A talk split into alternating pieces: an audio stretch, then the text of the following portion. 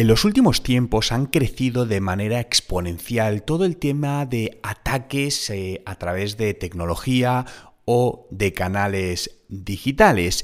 Y es algo que obviamente tenemos que estar muy atentos porque pueden generar un grave problema tanto a nivel personal como a nivel empresarial.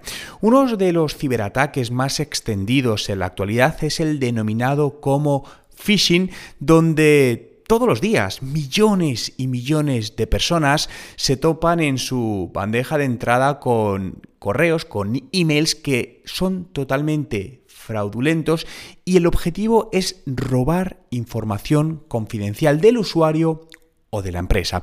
Y digo de usuario o, de empresa porque, por un lado, cuando alguien está trabajando para tu negocio, ya sea físicamente en una oficina o remotamente desde su casa, si acceden a cierta información de su ordenador, podrían acceder a información de la empresa. Por lo tanto, desde la empresa es muy importante que nos protejamos y protejamos a nuestros empleados con formación, con antivirus, con todas las medidas posibles, ya que pueden poner en riesgo los datos de nuestra empresa. Pero, ¿qué es el phishing y en qué consiste? Bueno, este término anglosajón viene de literalmente de, la palabra pescar, si lo traducimos, ¿no? Y básicamente es como pescar a los usuarios mediante señuelos sofisticados. Es un tipo de ciberataque que lo que basa su estrategia es eh, en el engaño y en suplantar la identidad.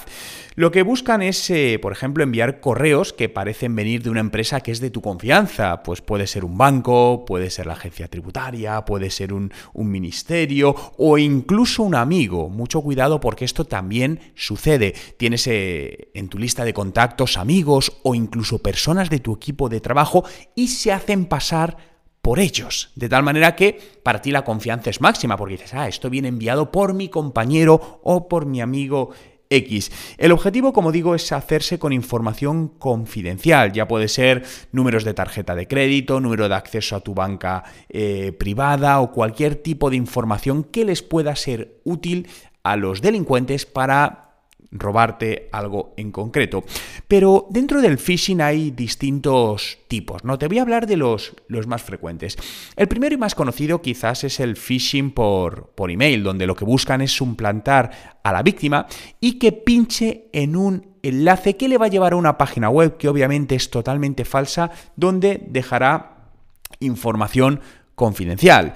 Algo muy típico, pues te describen de, tu banco y ves que aparece el logotipo del banco y te dicen, oye, ha habido un movimiento extraño en tu cuenta, por favor, accede ahora para confirmar si es tuyo. Entonces, claro, te asustas, entonces, ah, clicas, te llevan a una página web y realmente eh, está diseñada exactamente que la web del banco. Es decir, ves el logo, todo perfecto, no te llama la atención y te piden los datos de acceso. Entonces ahí qué vas a hacer, meter tus datos de acceso al banco. En ese momento ya estás esa página que es fraudulenta está robando el acceso a la información y luego pues los delincuentes podrán acceder al banco real con tus datos. Al final piensa que en el día a día los trabajadores recibimos decenas, si no cientos de, de emails todos los días, ¿no? Y ante esa avalancha y muchas veces la sensación de rapidez, de, urgencia que, tenemos, ¿no? Porque cada vez disponemos de menos tiempo para, gestionarla, pues eso es de lo que se aprovecha, el phishing, ¿no? De que vamos muy rápido y al final hay cosas que no caemos en ellas y de ahí nos enganchan. Otro de los más conocidos es el llamado como smishing. El smishing es el ataque eh, basado en mensajes de texto, los SMS. ¿no? Esto viene de la combinación de los términos SMS y phishing.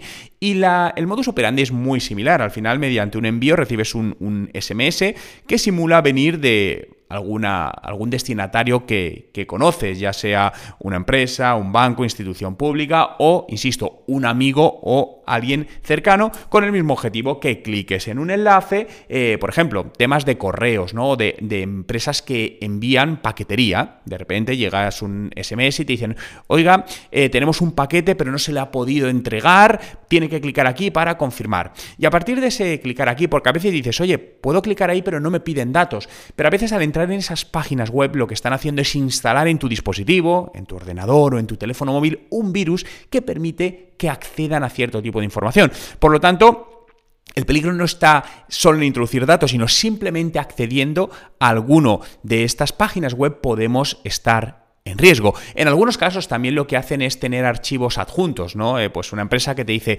eh, una multa de tráfico, ¿no? Que viene desde la DGT y te dicen, oye, tienes una multa de tráfico que tienes que pagar y te viene un archivo adjunto. Pues ese archivo adjunto no se debe abrir nunca porque realmente lo que hay ahí detrás es un virus que infecta tu ordenador. Otra de las tipologías es el phishing con V y aquí el ataque parte de la llamada telefónica. Esto es eh, una conjunción de términos del inglés voice y phishing. En este caso recibes una llamada de teléfono donde se hacen pasar por, por, tu banco, por un establecimiento, con una excusa, pues de que tienes algún problema y quieren solucionarlo, ¿no? Entonces te piden datos financieros o confidenciales, pues de tu empresa de, tu, de teléfonos móviles, de, de la luz, etcétera. Entonces, esto es algo que nunca des datos cuando te llaman. En todo caso, si te genera dudas, cuélgales y vuelve a llamar a ese banco o la empresa que te ha llamado para ver si son ellos, ¿no? Si llamas tú directamente, obviamente al teléfono oficial de esa empresa no vas a tener ningún problema. También utilizan el llamado fraude por servicio, servicio técnico, donde, bueno, pues te llaman para decir, oye, que es que hay un problema y queremos arreglar tu ordenador o teléfono, ¿no? Y ese problema no existe y lo que hacen simplemente es acceder a cierta información tuya. Por lo que una de las preguntas que debemos hacernos es cómo detectar el phishing, ¿no? Y creo que es importante que este podcast eh, lo escuche cuanta más gente mejor. Es decir, si eh, tienes empleados o colaboradores en tu empresa, compártelo con ellos para que lo escuchen también y estén informados de qué prácticas deben hacer para evitar esto. Porque recuerda que si ponen en riesgo sus dispositivos, están poniendo en riesgo también la información de tu empresa. Lo primero que tienes que hacer es fijarte bien en, la URL, la página web donde enlazan. En muchos casos suelen recurrir a URLs mal escritas. Eh, si, por ejemplo, eh, imagínate que es del Banco Santander, pues al final la URL del Banco Santander creo que es bancosantander.es, pues de repente recurren a URLs como banco-santander .es o bancosantander.net, es decir, pequeños cambios que muchas veces no son perceptibles al ojo humano si vamos rápido. Si te fijas caes, pero vamos rápido, que es lo que hablamos antes, y al final no son perceptibles. Por lo que siempre fíjate en esta parte, ¿no? También, ¿quién es el remitente del correo, porque en muchos casos utilizan correos gratuitos como Gmail o Hotmail y en otros casos los dominios también son dominios similares pero no es el auténtico. Si el del Banco Santander es bancosantander.es, de repente te encuentras con que te están enviando uno desde bancosantander.net. Entonces, ese pequeño cambio al final debe alertarte que eso es un correo totalmente fraudulento que busca sacar algún tipo de información. También cuidado cuando utilizan los tonos dramáticos, que estos tonos normalmente no son usados por, por las empresas. Al final lo que están recurriendo es a una reacción inmediata basada en la urgencia, en la amenaza, en el peligro, ¿no? Cosas como identifícate ahora o te bloqueamos tu cuenta del banco. Y a lo mejor te justamente te coge de viaje de vacaciones fuera de tu país y dices, ostras, pues será el banco, no me van a bloquear la tarjeta, voy a hacerlo. Mucho cuidado, porque juegan con estas urgencias, estas inmediateces para que caiga, ¿no? Para que cojas el anzuelo, ¿no? De ahí, como decíamos, el nombre de, de phishing.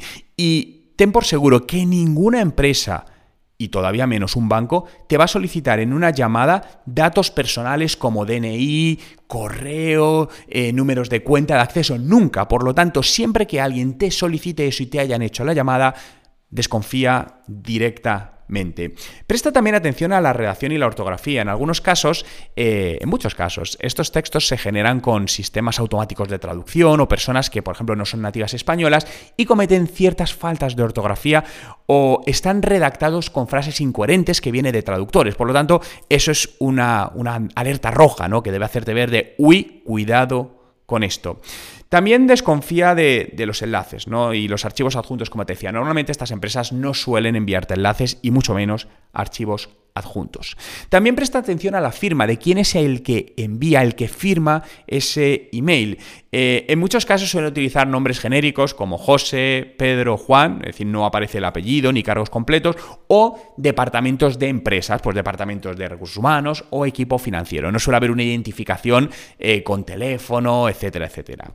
Por lo tanto, para evitar eh, el phishing debes tener en cuenta todas estas medidas que te estoy comentando, pero también es conveniente que cuentes con una, un buen antivirus, suite de seguridad en tu ordenador en el teléfono, si es a nivel de empresa todavía con mucha más razón. Y además que para garantizar también toda la infraestructura tecnológica de tu negocio es importante que te mantengas informado sobre toda la actualidad del tema cibernético o si bueno, pues si puedes hacer alguna auditoría de seguridad o estar en, eh.